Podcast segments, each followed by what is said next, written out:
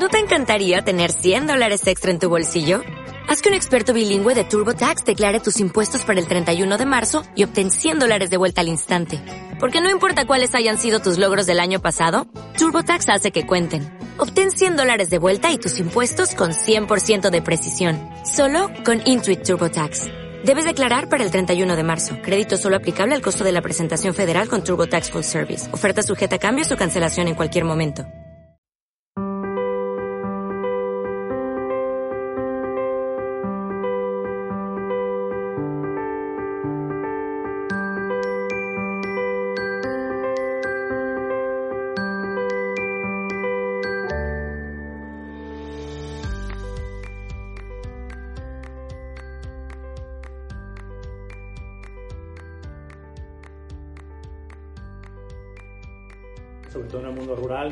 Tradicionalmente ignorado, eh, lo solemos incluir. Este creo que es el primer, tenemos alguna charla creo en algún seminario, pero esta es el- la primera actividad que se centra específicamente, yo creo que más en, en- en la mujer, en este caso la literatura, y, y la mujer en la literatura.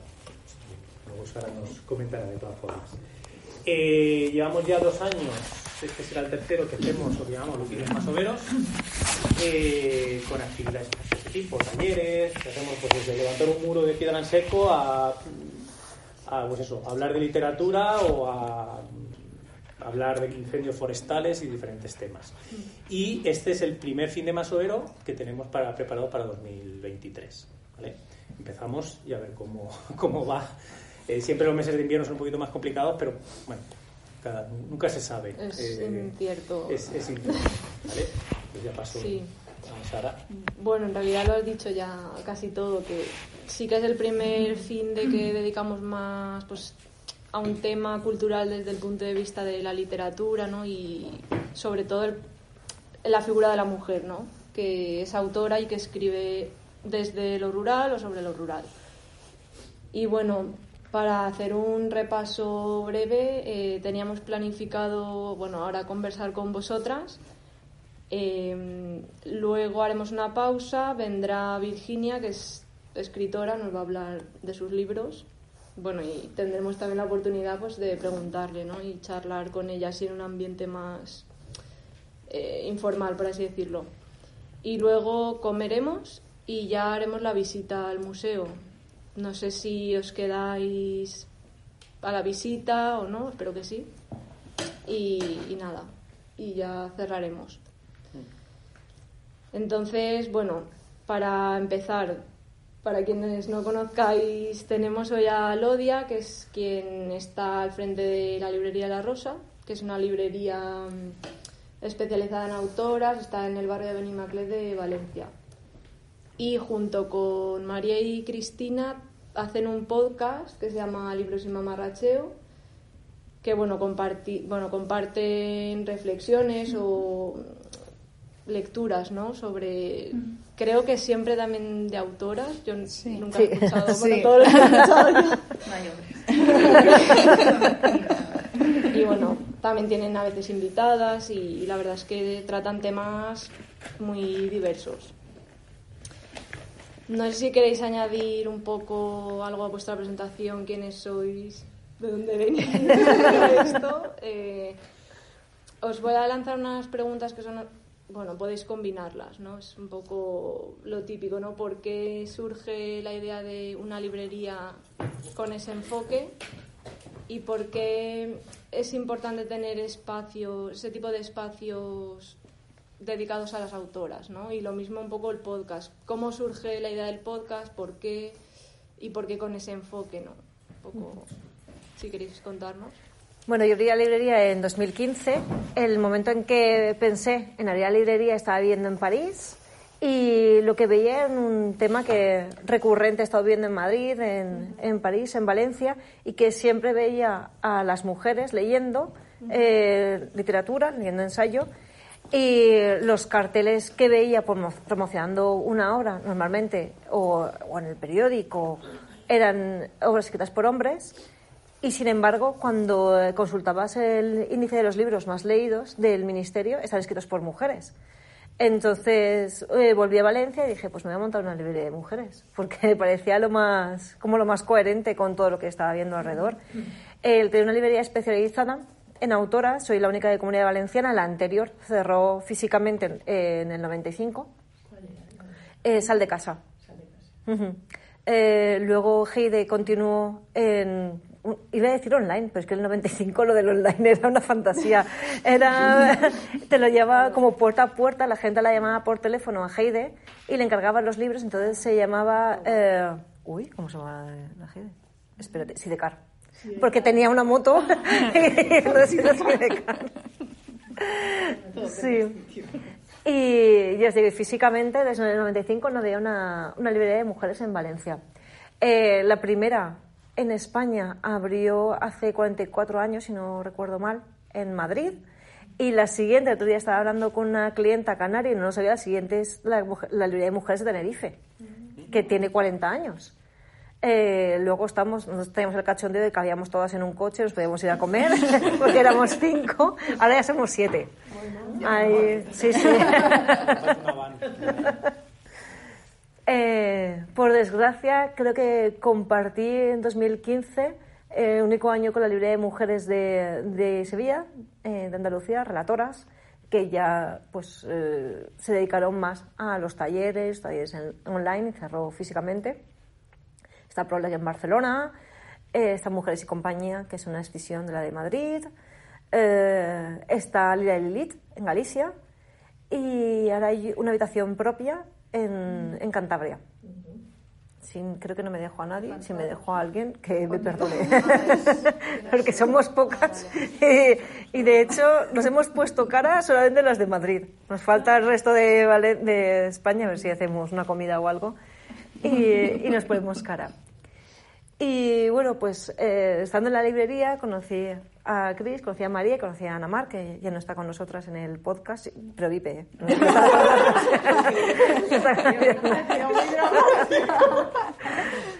y, eh, y creo que fue justo antes de, de pandemia que les propuse, porque eran unas grandes lectoras, eh, siempre estábamos comentando lecturas, siempre era, pues eso, eh, un- me parecían que eran unas chicas muy interesantes y que Las leían clientas pesadas. No, las clientes que dan miedo en la librería. Y les dije, oye, pues igual estas chicas tan modernas les interesa el hacer un podcast, se lo propuse y justo llegó el confinamiento, ¿no? Y yo creo que fue justo antes Sí. del confinamiento. Sí, porque en, físicamente dos hicimos. Ya No, no, no lleg- creo que no llegamos a hacerlo físicamente antes del, antes del confinamiento. Ah, yo Directamente fue después. rosa, ¿no? Sí, pero a puerta cerrada. Ah, puerta cerrada, es verdad. Sí, fue, fue todo online, o sea, todo Skype. Y fue eso después de- del confinamiento que, que lo hicimos y llevamos ya pues dos años, tres años. Desde 2020, es que lo del confinamiento, las fechas, a mí me bailan. Los años Es un poco raro. Sí, sí. Y en todo este tiempo, pues eso, hemos conocido a, a muchísimas autoras que se han brindado en estar con nosotras, hemos hablado de, pues, de, de un- disparidad de temas, como bien decías, y, y de muchos libros. Y de nuestras cosas también, o sea que a lo mejor estás escuchando nuestro podcast, estamos hablando del libro y nos vamos por las ramas y bueno, pues lo que surja, el tema que surja. También he de decir que el, que el podcast se llama Libros y Mamarracheo y hacemos poco las mamarrachas. Pues somos muy serias. Somos muy serias, somos muy serias, sí. Bueno, reír mucho también. Sí, el, el hecho de que también lo hagamos a distancia, ¿no? Es un poco complicado cortarse. Eso sí que nos ha obligado mucho a que, por mucho que tengamos cada una nuestra sección, nos cuesta un poco interactuar porque se corta mucho. Cuando hablamos por Skype es muy difícil eh, intervenir. Pero incluso así yo creo que nos las solemos apañar así para, para no cortarnos demasiado. Y ahora, como después de- del confinamiento, cada una acabó en una punta de- del mundo, Sí, sí, ya no vivimos en Valencia todas, así que... Porque antes os juntabais para hacer. Sí. nos juntábamos en la librería si podíamos y si no, pues bueno, siempre estaba el online, pero la intención era esa, pero claro, a lo día sí que se ha quedado en Valencia. Yo me he ido a Zaragoza, eh, María se ha ido a Sabia. Bueno, ahora emigrada a Pedreguer. Estamos un poco condenadas a, a hacerlo online. Y claro, como también invitamos a autoras que pues nunca va a ser presencial. Creo que una vez vino Esther, ¿no? Esther López. Y, eh, y Laura, Y Laura Martínez. Ah. Claro, pues al final dos amigas, te quiero decir. Amigas y autoras, que tampoco Claro, porque sean sí, amigas. estaban en, en la redolada, ¿no? Entonces, pero la mayoría de cosas pues las tenemos que hacer online. ¿Y las autoras las seleccionáis de alguna forma o con que sea autora ya la invitáis o como... Con que nos conteste. No, pero normalmente sí que contestan Sí, sí. Y les- como si sí. fueran gente lejana, ¿no? O sea, yo creo que depende de las lecturas que llevamos o de lo que nos apetece hablar, pues buscamos a, a las autoras. De cualquier edad, de cualquier tema, de... Sí. Mm. O sea, yo creo que es más, yo personalmente, de autoras que quiero conocer y ver cómo son así de forma más informal, ¿no? Y más cercana y no a través de su libro y ya está, pues a- yo eso es lo que busco, por ejemplo. Cuando empezamos a, a hacer lluvia de ideas y decir, va, pues a quién invitamos. Y a veces sale, bueno, normalmente sale bien. Sí, No sé si... Tú como eres la que más actualizada está con las novedades, eres un poco la que nos guía, porque a lo mejor nosotras nos leemos más libros así un poquito desactualizados que la gente dice, "Mm, bueno, voy a hablar de un libro que publiqué hace 10 años, no sé. Claro, la última, la última chica que entrevistamos, Elisa Coy, por ejemplo, claro, luego nos dijo, es que me habéis hecho muchas preguntas que hacía mucho tiempo que no me hacían. Claro, pues nosotros, yo que sé, nos apetecía su libro en ese momento o su tema. Y claro, pues la chica ya estaba en otros ya. Pero bueno, pues le refrescamos la memoria. Eso sí, eso sí. No sé, y a mí otra cosa característica que me gusta mucho del podcast es que María lo hace en valenciano, eh, lo odia en castellano y yo lo hago en aragonés. Entonces, está guay, porque, o sea, para mí es como las tres lenguas de Aragón hechas podcast sin querer, te quiero decir, Barriendo para casa. sin querer porque María es su lengua materna de sí, o sea, lo hace por comodidad, pienso yo, Sí, ¿no? sí. Yo más por esfuerzo, o sea, por una Por política, así que tuve otra cosa porque natural no me sale, ¿no? Pero, pero sí, ahí son... No, y todas las invitadas, la verdad es que eh, están súper contentas de que cada una hable la lengua que hablamos. Eh, no se entienden, o sea, que la gente no, no se preocupe por decir, uy, no vamos a entender el aragonés, a lo mejor que, que es más difícil escucharlo que el valenciano, que al final, pues películas en catalán o cosas en catalán sí que, sí que escuchamos. Y todas las invitadas, la verdad es que les parece bien y es más, nos lo agradecen muchas veces. No sé si queda grabado o no queda grabado porque yo no me vuelvo a escuchar. no, no me sale, pero sí que nos agrade- mm, agradecen muchísimo que eso, que, que demos voz a esas, a esas lenguas. Vale, bueno, pues... Oye, ¿vas a decir algo? No, nada. Ah, vale. Eh, Yo, yo como siempre escucho Sí. a mi hija, pues me he introducido en esto, pero obligado. Cada uno llega por... Al final eh, voy a acabar aprendiendo.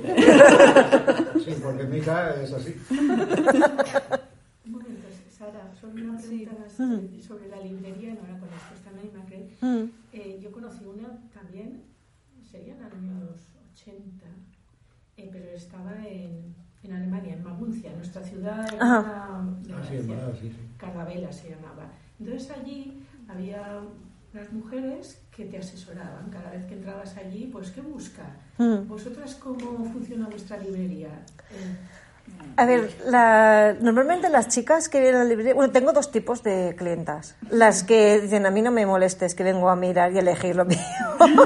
Entonces yo siempre me quedo y yo las dejo a la gente que mire, digo, si tienes, si quieres que te ayuden algo, si tienes alguna duda, me preguntas. Y les gusta mirar, porque claro, no están acostumbradas a una librería que todo el catálogo sea de autoras. Entonces, pues prefieren el estar mirando las estanterías, mirando la mesa, a que sí.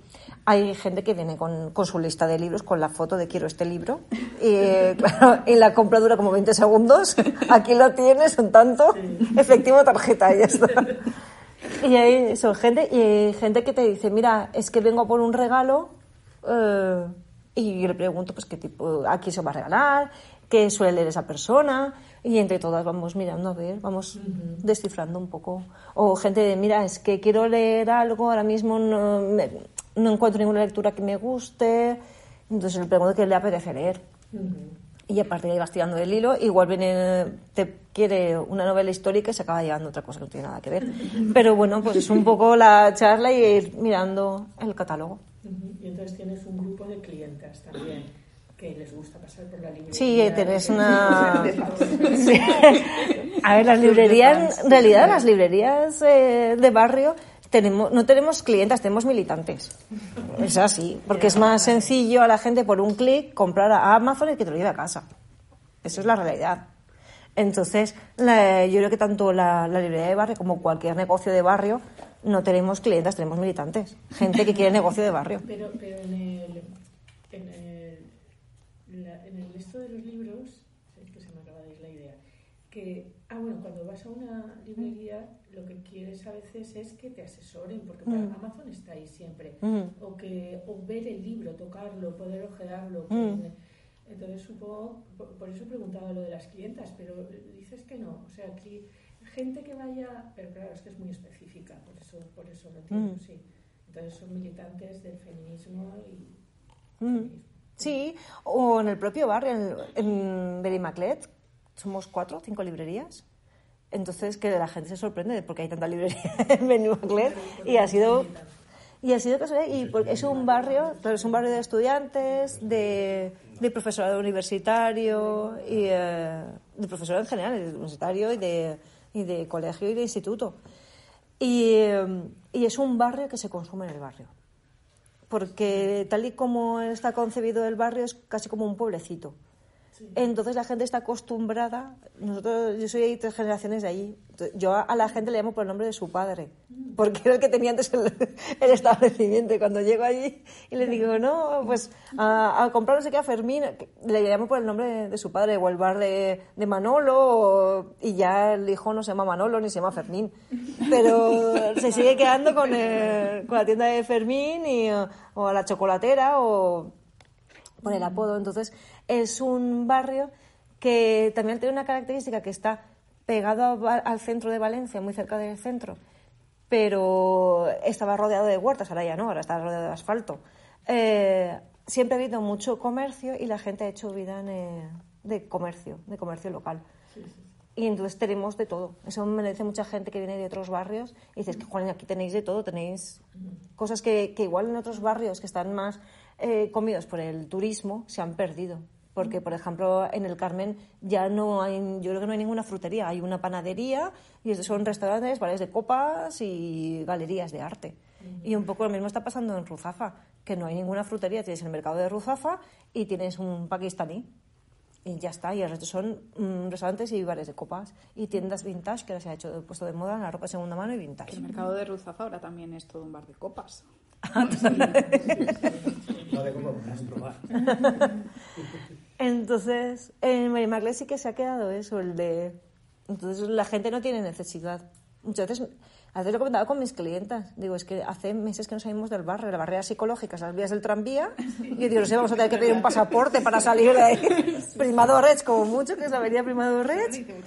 Y claro, es que estás allí y tienes de todo y dices, ostras, que hace mucho tiempo que no salgo del barrio, porque al tener de todo y tienes opciones de ocio, también tienes eh, bares de copas, también es que tenemos de todo. Ahora hay hasta una sala de conciertos que se había perdido. Y hay una- ¿Cuál? El Soma, el que está al lado del London. ¿Ah, sí? Sí, sí. ¿Al lado del London? ¿Lo- Sí. ¿Cómo se llama el de al lado del Roco- London? el Rock Island. El Rock Island. Ah, han hecho ahí una... Sí. Me siento como vieja. Hay que volver. sí, así volvéis al barrio. Entonces, pues la gente está acostumbrada a eso. También le gusta el trato. Pues, a ver, ayer mismo me llevó una clienta que quería un libro, lo tienes. ¿En cuánto llegarás? De en cuatro minutos. No me da tiempo a llegar de mujer. ¿Dónde estás? Voy te espero. ¿Dónde está? Eso. Y eh, mientras estaba viniendo se estaba envolviendo el regalo. Y entonces ya la señora se tiene que pagar y irse corriendo.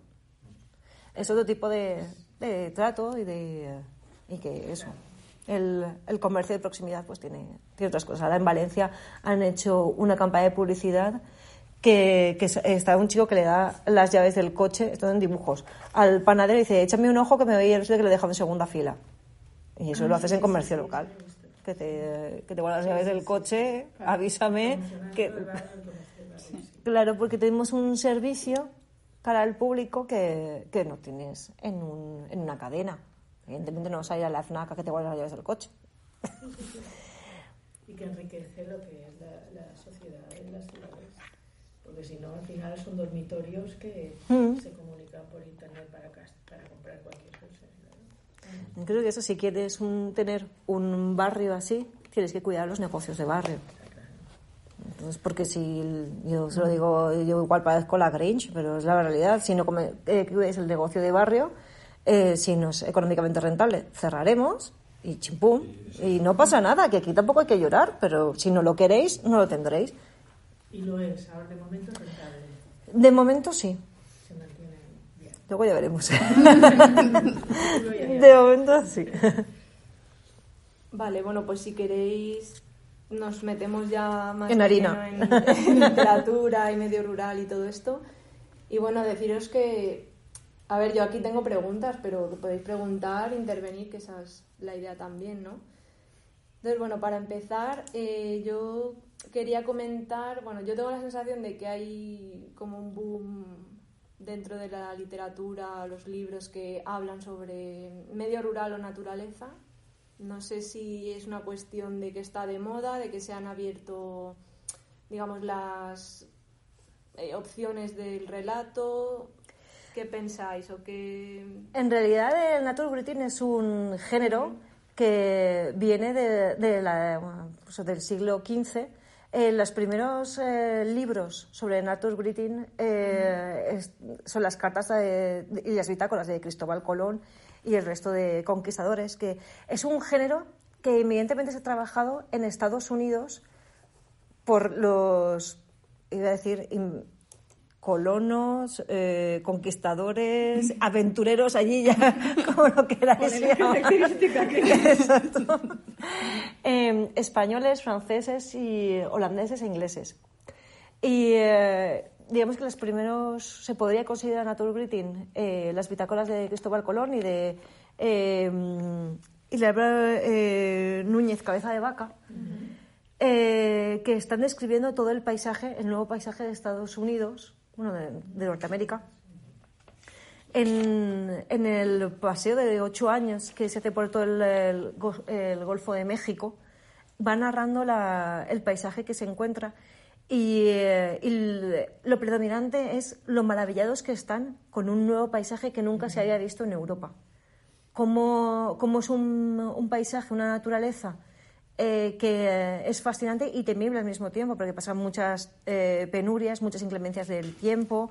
eh, se, se ven en, en muchas situaciones que, bueno, pues que no se habían visto, igual que hay una literatura eh, que, Naturgreeting, eh, escritura de la naturaleza, que es bastante descriptiva con los animales.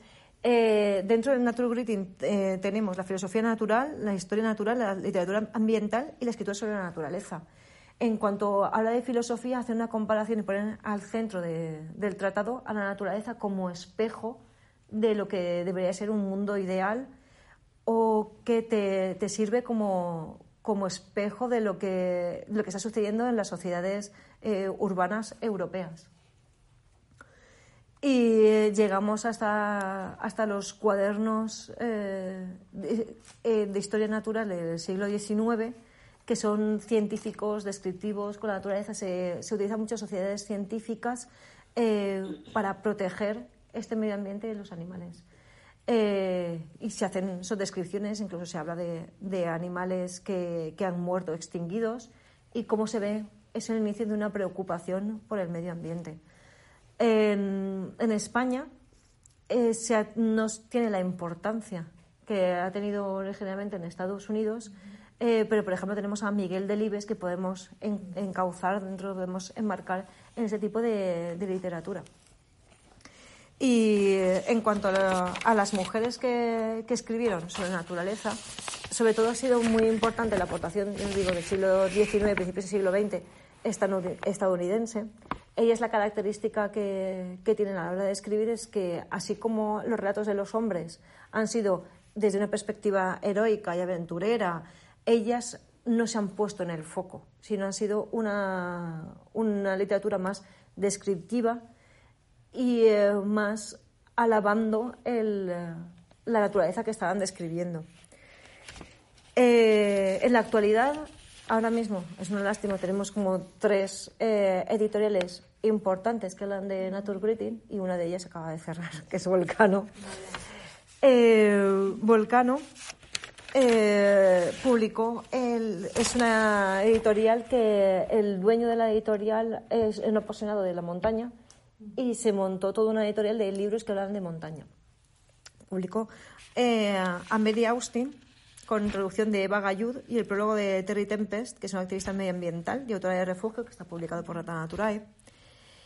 Y eh, habla de el país la lluvia escasa. Habla eh, ella es nacida en, en, el norte de Estados Unidos y habla de toda la zona de, Yosemite.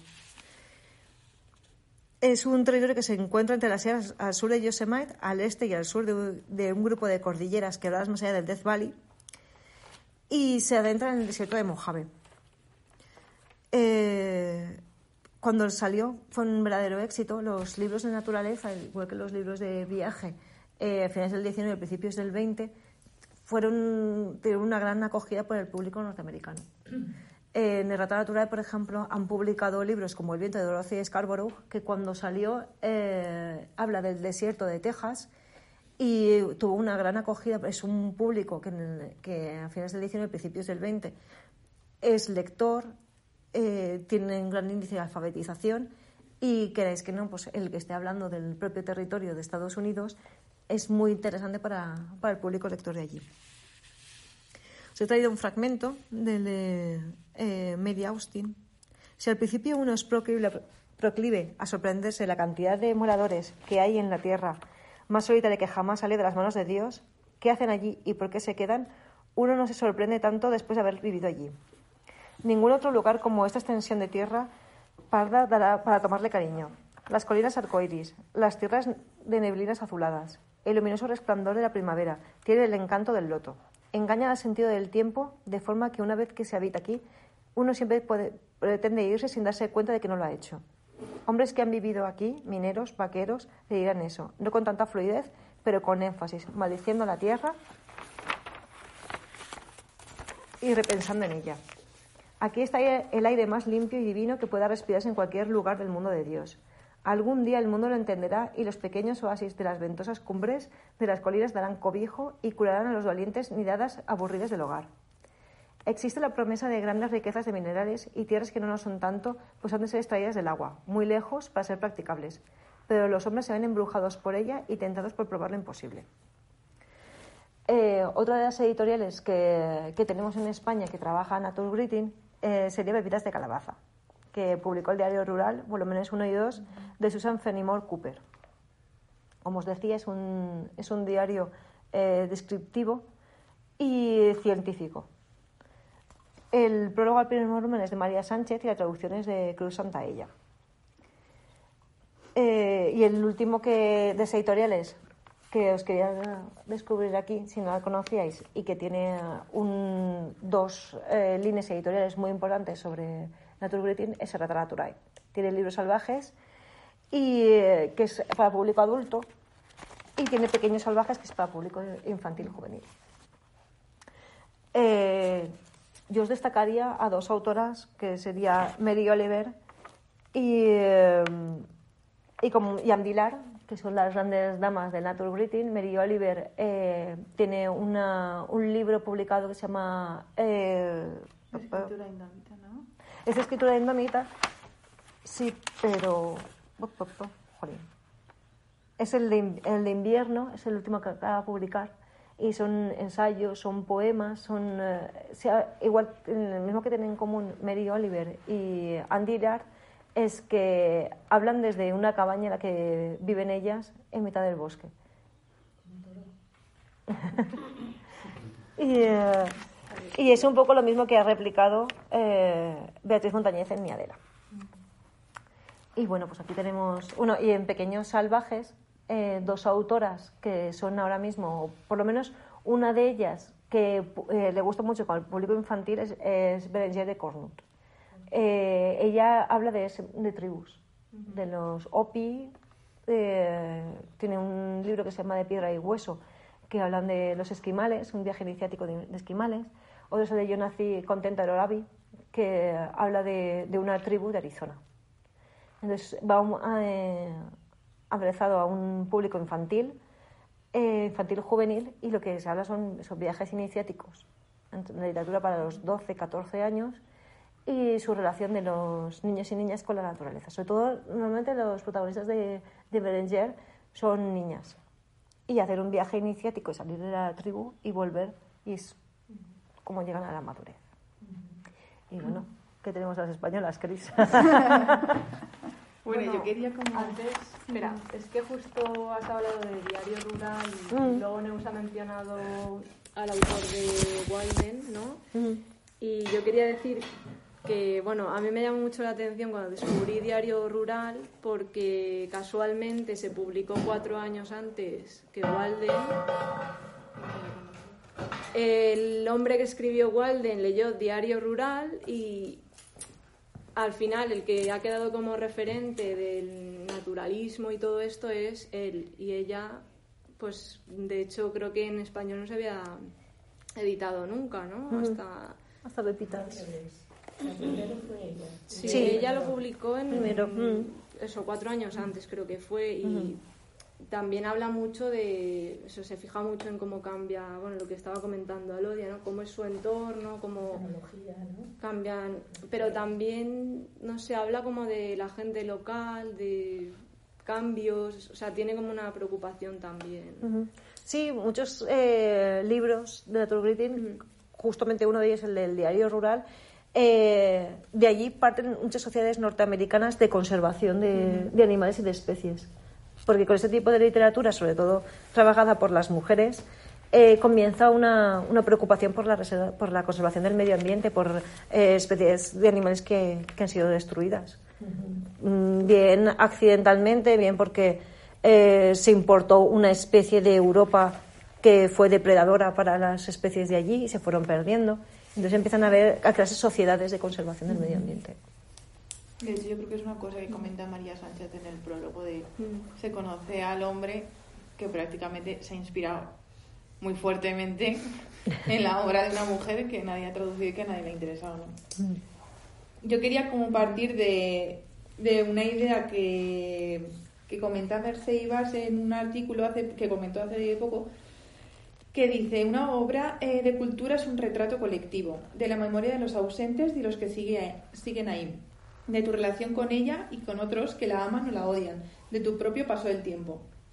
Y bajo como esta premisa o esta definición, pues abordar un poco lo que comentabas, que yo sé que considero que es verdad que hay un auge ahora de escritoras em, bueno, que tratan el tema rural, pero a mí un poco lo que me chirría o lo que me perturba no es desde dónde se escribe esa literatura, porque sí que hay casos que son mujeres que viven o que han vivido en medios rurales y que hablan un poco de las, desde la experiencia o desde el conocimiento pues recibido pues yo que sé de vecinas o de familiares no Eh, como puede ser el caso de María Sánchez pero hay muchas otras que se nota mucho además cuando cuando narra o sea, no digo que esté mejor o peor pero yo no lo haría o no lo comparto pero bueno cada uno eh, que, que hablan desde lo urbano eh, bueno, es- basan sus novelas en el medio rural.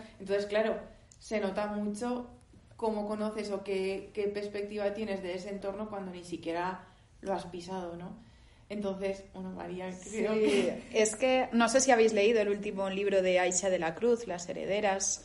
Lo estoy leyendo. ¿Lo estás leyendo? Pues eh, También estoy a medias.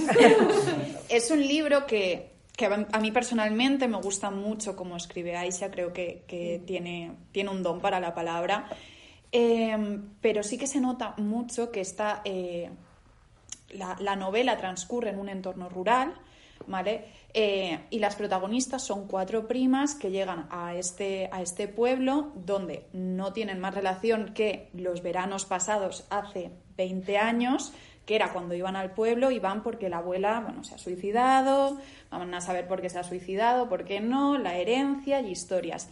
Pero la cuestión es cómo se habla, desde dónde se habla, desde dónde eh, se escribe, eh, también las protagonistas, desde dónde vienen. Y no entiendo muy bien la posición de Aisha si al final es una crítica que hace al urbanita, que va a lo rural, con su perspectiva urbanita y con su manera de entender lo rural, si es una crítica un poco enmascarada ¿no? de, eh, de la realidad que están viviendo los personajes, las protagonistas, o si más bien Aisha de la Cruz se cree realmente que, están haciendo bien estas urbanitas, ¿no? Planteando una manera de vivir, bueno, sin hacer mucho spoiler, ¿no? Una manera de vivir en lo rural, una manera de vivir en lo rural eh, muy alejada de la realidad rural, ¿no? Y de, esas eh, relaciones con, con la gente que habita los pueblos y que forman parte del pueblo mm, venir con una perspectiva urbana a lo rural va a crear mucho choque y crea mucho choque y es necesario dejarse muchas cosas en lo urbano para llegar a lo rural. Al igual que también se puede, eh, se puede aprender mucho de lo urbano, ¿no? Entonces ahí creo que, que sí que están habiendo, como bien dice Cris, muchas autoras actuales que son criadas en lo urbano, escriben sobre lo rural y, y choca. No, no, yo no sé muy bien si se trata de una crítica o una crítica enmascarada o es que... Igual es que hay algo... Vamos a ver. Eh, María, no, María. Sí. Ella ha dicho que se empieza con writing justo en el siglo XV, mm. ¿verdad? Y, después se, se, traslada a América con los primeros escritores. En el siglo XV, en Europa, se descubre el paisaje. Para tú descubrir el paisaje necesitas un distanciamiento. O sea, tú no puedes estar inmerso en el mundo rural y hablar del paisaje, porque eso es, eh, es tu medio de vida. Estás ahí que, que, no... Y por eso veo que ahí hay... Lo que estás diciendo para mí refleja la contradicción intrínseca del tema. Eh, no se sabe si es es una urbanita que está describiendo el mundo rural. Hasta ahí es lógico porque necesitas, es el urbanita el que tiene el distanciamiento. Los primeros pintores de paisaje son urbanitas, nunca es alguien que está. Eh, yo antes eh, salía con los, otro ejemplo, con los alumnos a hacer excursiones por aquí, por Teruel, y una vez preparando una de ellas me encontré un masurero, bueno, ya no vivía en la masía, estaba en el pueblo, en, en Cabra de Mora y, yo le dije, qué paisaje más bonito. Y él me contestó, sí, esta masía tenía una tierra que daba buenos cultivos, un prado excelente y luego parte de bosque eh, que, que, era muy rentable. O sea, bonito traducía términos económicos. No tenía ese distanciamiento. Por eso entiendo eso no resuelto, ese problema no resuelto, que es una urbanita que desde la distancia eh, refleja el mundo rural y no está inmersa en el mundo rural. Mi pregunta sería, para, el mundo, ¿se puede, cuando tú estás inmerso en el mundo rural, eh, describir el mundo rural? Tú puedes contar lo que te pasa día a día y entonces estás reflejando, eh, estás dando a entender. Pero es que mm, para eso necesitas un distanciamiento, que no de todas formas, vosotras conocéis y vendrá luego Virginia y será una pregunta que, estará ahí, ¿no? Pero quería hacer este comentario. Creo que es curioso que, que, cuando la gente habla de lo, de lo rural, ¿no? Empieza también todo esto por un problema de arraigo y de desarraigo. Cuando intentamos eh, definir la palabra arraigo, siempre lo hacemos desde el desarraigo desde esa pérdida de identidad con, con el territorio.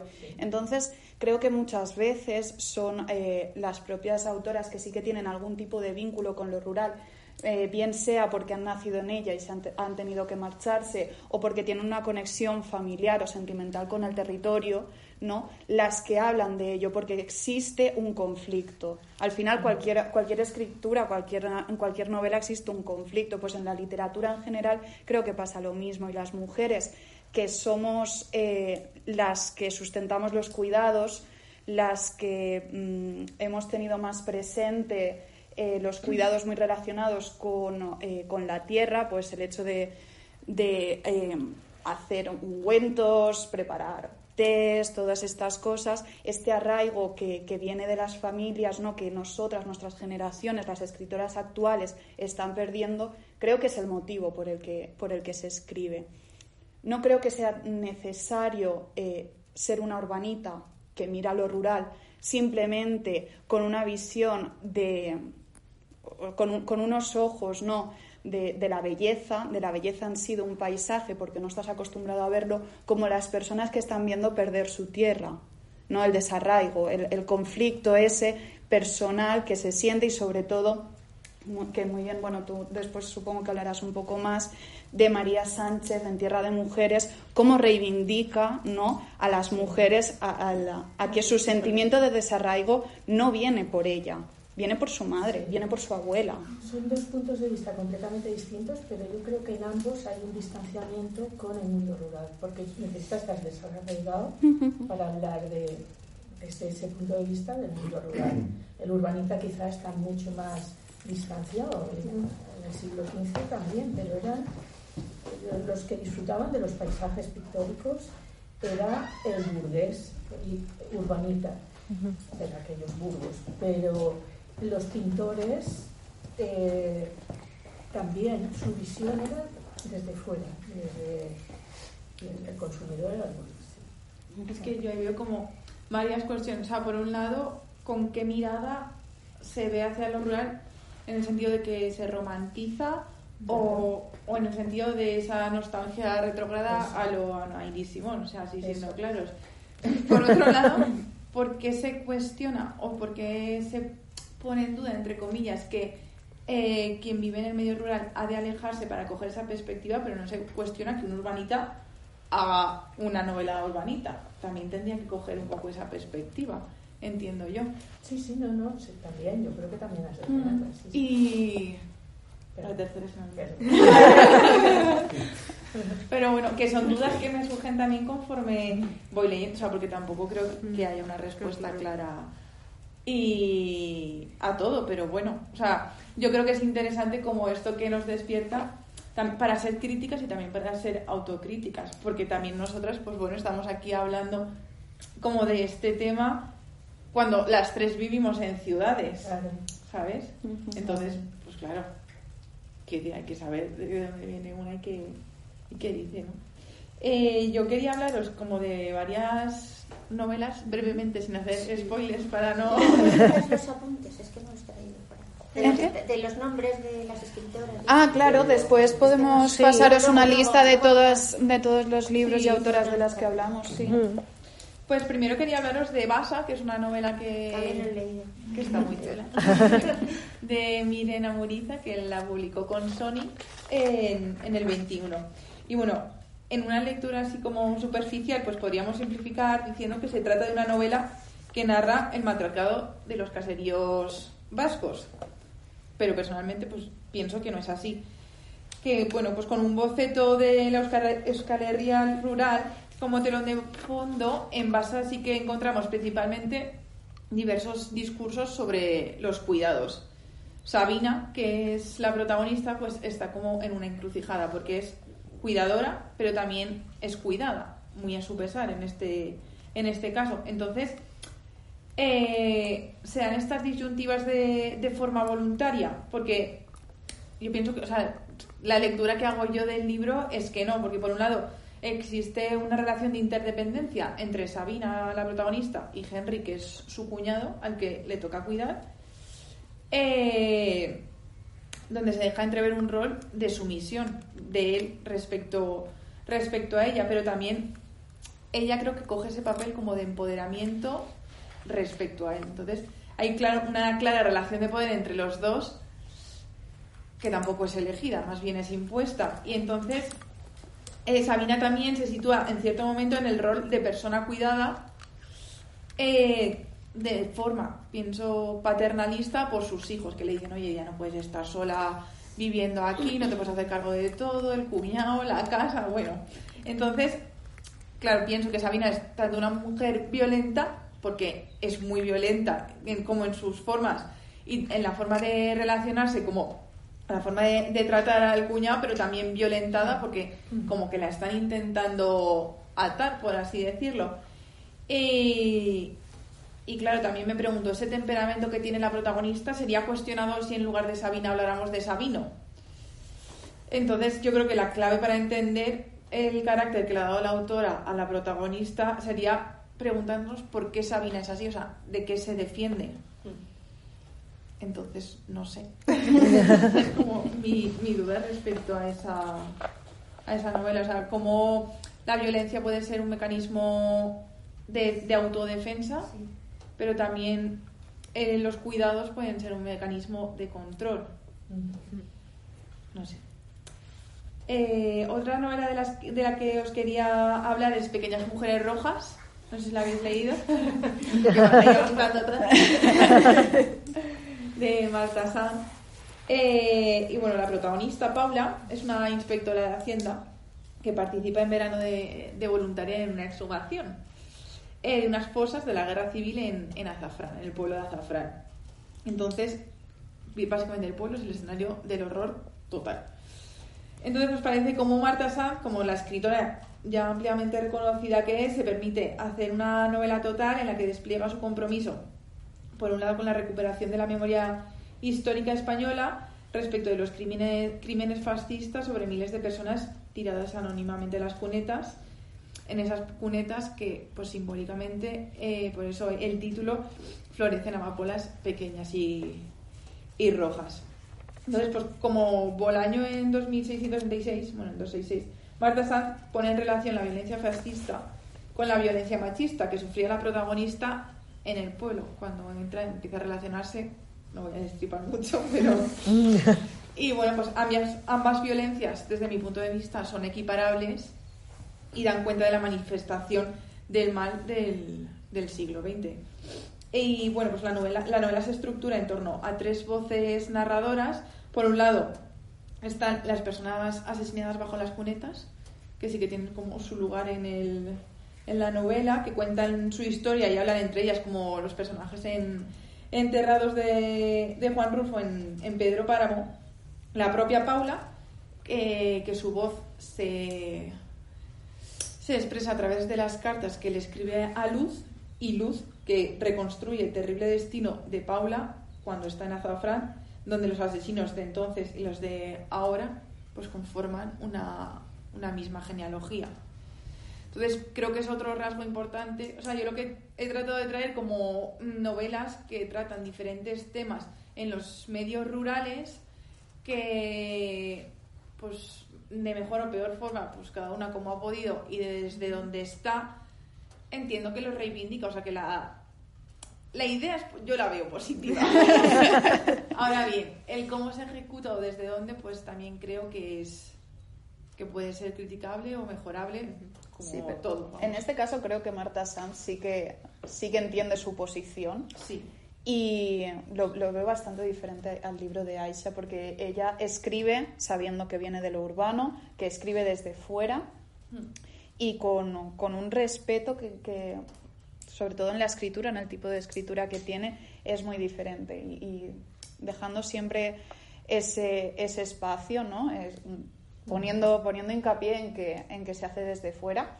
Además, a ver, Pequeñas Mujeres Rojas forma parte de una trilogía, ¿son tres o Sí, cuatro? sí, tres. Tres, ¿no? De momento tres. que se pueden leer por separado, ¿no? Te puedes, yo, por ejemplo, eh, solo me he leído Pequeñas Mujeres Rojas, pero por eso, porque se puede leer eh, por separado.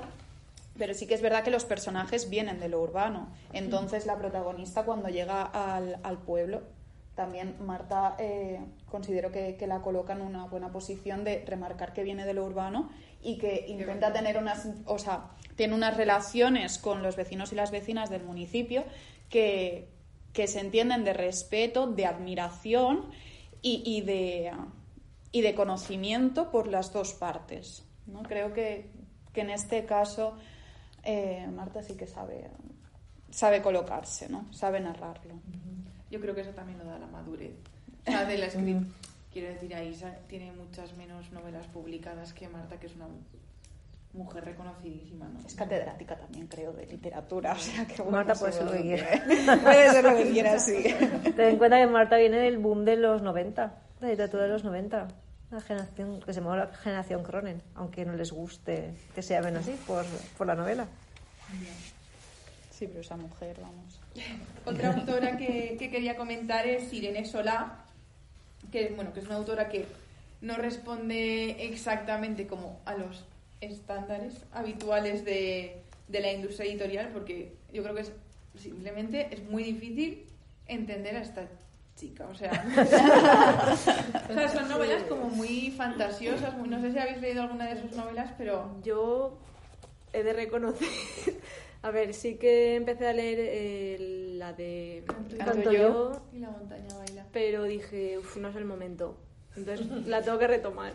Pero Es sí es que muy- es muy difícil, creo yo. eh, de primeras me parecía difícil porque no sa- bueno yo no sabía quién narraba no como hay muchas voces Claro. ¿La leíste en catalán? sí la tengo en catalán Yo es que no me la he leído en castellano. ¿Tú te la has leído en castellano o en No, catalán? en catalán. pero bueno dije bueno pues un día que esté más centrada ya no porque a Sí. ver tuve esa sensación Sí, es como que de repente te hablan las nubes, Ah, las- el sol, o sea, Las brujas. eh, es que no sabes qué va a pasar, ¿sabes? Entonces tienes que estar como muy centrada en esperarte cualquier cosa. Y en diferentes espacios temporales. O sea, no Sí. es que haya muchas voces, sino que los espacios temporales son muy diferentes. Entonces tienes que situarte al principio para enterarte que te está hablando una bruja del bosque. O el árbol Pepito. O el pájaro no sé qué. Pero es que encima ese pájaro no corresponde al año del que habla cuando habla el árbol. O sea, que son espacios temporales. Es complicado, complicado. hasta que no llegas a la mitad del libro, un poquito más, eh, no, te, no te sitúas. Pero ya es por la belleza de la manera en la que, en la que narra lo rural. Ella siendo de lo rural. Sí, Ella siendo rural Ella sí. Y habla de una belleza, una belleza de- del entorno. Al final tiene una historia y allí, allí, pues tiene su historia, la, eh, la novela, su conflicto, su todo, pero creo que lo importante no es la historia que sucede, sino cómo narra el entorno. Y, y desde dónde, ¿no? De- desde Sí. lo- los diferentes personajes que van narrando. Es de lo rural originariamente, pero sigue en lo rural. Ahora ha vuelto. Es Ha que esta chica, o sea, nosotras en castellano llegaron las novelas al revés. Primero se, tradu- eh, se tradujo eh, Canto yo y la montaña baila y después Los diques, pero ella en catalán los escribió primero lo- els dics y después el Canto yo. Entonces, eh, sí que es, bueno, la característica principal de Irene es que son las 200.000 voces inesperadas que hay en sus novelas y que tienes que centrarte un poco. Y también la historia de ella, o sea, eh, ella se marchó a los 18 a estudiar, ha vivido también en 200 sitios, ciudades, grandes ciudades, y ahora ha vuelto. Y es donde, donde se ha quedado y desde donde, desde donde ha empezado a investigar, a recuperar y entonces a, a publicar. ¿De dónde es? ella? Ella es catalana. Es de la Francha, ¿no? No, no, esa es Mercè Ibars. Ah, Ella es de Girona, puede ser. Suena. Es del alto. De Girona o Lleida. Mm, eso Y como, sí, porque encima como escribe en catalán, o Girona o Lleida. Ujú. Por allí arriba. Un pueblecito. Sí. Sí, sí, sí, pequeño. Entonces, claro, aquí sí que existe, eh, yo creo, eh, eso que comentabas tú, de, que, de la perspectiva que ha cogido de me voy a los 18 a ver mundo, como aquel que dice, y, y vuelvo y digo, hostia, pues esto es lo que quiero. O sea, he visto muchas cosas y en realidad lo que me gusta es esto, donde quiero estar y a lo que quiero, yo qué sé, de lo que quiero formar parte, ¿no? Ujú. Pero, pues Ya bueno, no pues ha tenido, igual, claro. claro. has tenido esa perspectiva y yo qué sé, los Sí. chips que te han cambiado para, para decidir entre lo urbano y lo rural, pues, pues aquí me quedo, ¿no? Y os, os gusta, lo habéis leído y os gusta. A mí me A gusta mí, me- mucho. a- a mí, yo es un libro que recomiendo. Mm, Es un catalán que para los que hablamos, bueno, yo soy de la Marina, es, Sí. está entre la provincia de Alicante y la provincia de Valencia. Hablamos un valenciano, la verdad es que bastante correcto, pero sí que es bastante diferente al catalán Sí. eh, de Girona o Lleida. Entonces, gente mayor como mis padres que no han estudiado en valenciano, sí que les ha costado bastante leerlo. Eh, pero, pero es un libro precioso, precioso. En castellano no sé cómo está traducido, no tengo ni idea, pero en catalán, si sabéis catalán. ¿Conocéis a traductores para tener referencia a decir, pues, en general, ¿eh? no solamente en catalán? Decir, pues, cuando este está traducido. Eva Gallud, una- sí, Eva Gallud, por ejemplo, Ana Flecha. Ana Flecha. Ana Flecha. nuestra amiga. y, y Eva Gallud, oye, que, que nos escucha el podcast. Ah, Eva, sí. sí. Eva Gallud es la que traduce a Emily Dickinson. Eh, traduce un montón. Eh, A Mary Austin la, la traduce Eva Gallud. Tuvimos un, un episodio en el que pusimos de relieve el papel de, de las traductoras, muy necesario. Sí que es verdad que, que yo creo que Ana Flecha se quitaba como un poco mérito de... A mí me da igual no estar en la portada como traductora, yo s- asumo que soy una persona que no tiene relevancia, por lo menos de cara al público, y al final éramos un poco más nosotras las que decíamos, oye tía, que estás haciendo un trabajo espectacular Y sobre la todo... traducción es muy importante. y Y- muy complicada. Y sobre todo yo creo que ellas tienen un papel, sobre todo cuando traduces un idioma que no está al alcance de todo el mundo, como traduces desde el euskera hay una, toda una remesa de, escritoras vascas que vienen en euskera. El euskera, tú te pones un texto de euskera delante y tú no, es imposible que no sabes lo que pone ahí. O sea, te pueden poner uno en portugués, en italiano, y de bueno, más o menos. Y, y, eh, Ana Flecha, que traduce del noruego, es que si no estuvieran ellas, una editorial, ¿cómo va a saber que hay un texto por ahí estupendo para...? Y son ellas que primero se lo leen en el idioma original y supongo que eran como una ficha de lectura, les traducirán fragmentos y mandarán a las editoriales. Realidad son ellas las que eligen un poco a quienes, a quienes vamos a leer en otros idiomas. Porque ya os digo, es que hay idiomas que no... bueno, es que- que es que es imposible, o sea... O lo hablas o no lo hablas, o sea, ahí no hay...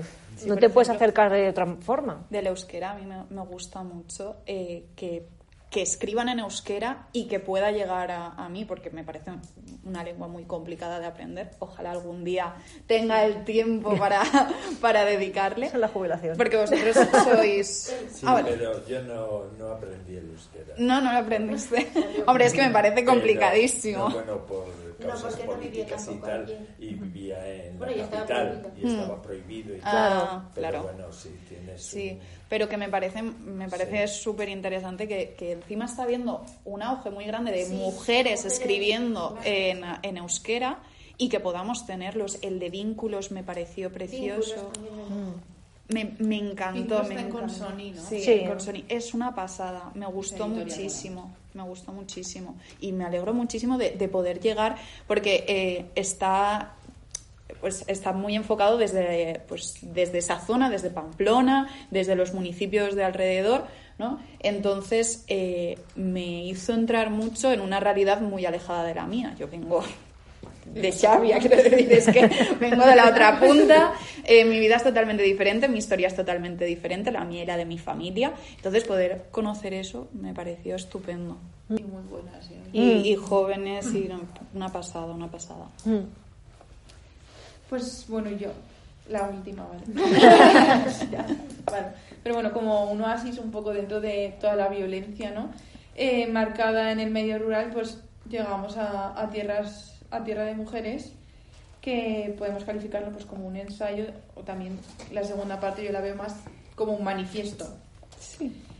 Y también lo podemos tomar como el making of de, de su poemario Cuaderno de, Cuaderno de Campo que publicó en, en La Bella Varsovia también María Sánchez. En definitiva es un texto que busca recuperar la memoria familiar. En la primera parte del libro encontramos la defensa de una literatura feminista que busca incorporar, incorporar la realidad no urbana a, a los discursos, entendiendo así pues, los ritmos propios y buscando alejar lo máximo posible ese paternalismo que llega a veces sin querer, a veces queriendo, eh, y la idealización del- de los entornos rurales. Y seguidamente pues encontramos una segunda parte con un tono totalmente diferente, que es donde se dedica María a hacer toda esa genealogía propia y de manera no menos política, eh, pero sí pues más íntimo, ¿no? Eh, reivindica la recuperación del, del espacio por parte, por parte de las mujeres, y en este caso de las mujeres de, de su familia. Que hay una frase que tiene ella que siempre re- repite mucho en su discurso, que se dice que injusta ha sido María por, recono- o sea, por reconocer tampoco todo el trabajo que han hecho eh, las mujeres de su familia a lo largo de, de la historia familiar, ¿no? Y, y el querer ella siempre parecerse a los hombres de su familia, incluso acabar siendo veterinaria y estudiando lo mismo que su padre, por ser ese el modelo a seguir en, en principio, ¿no?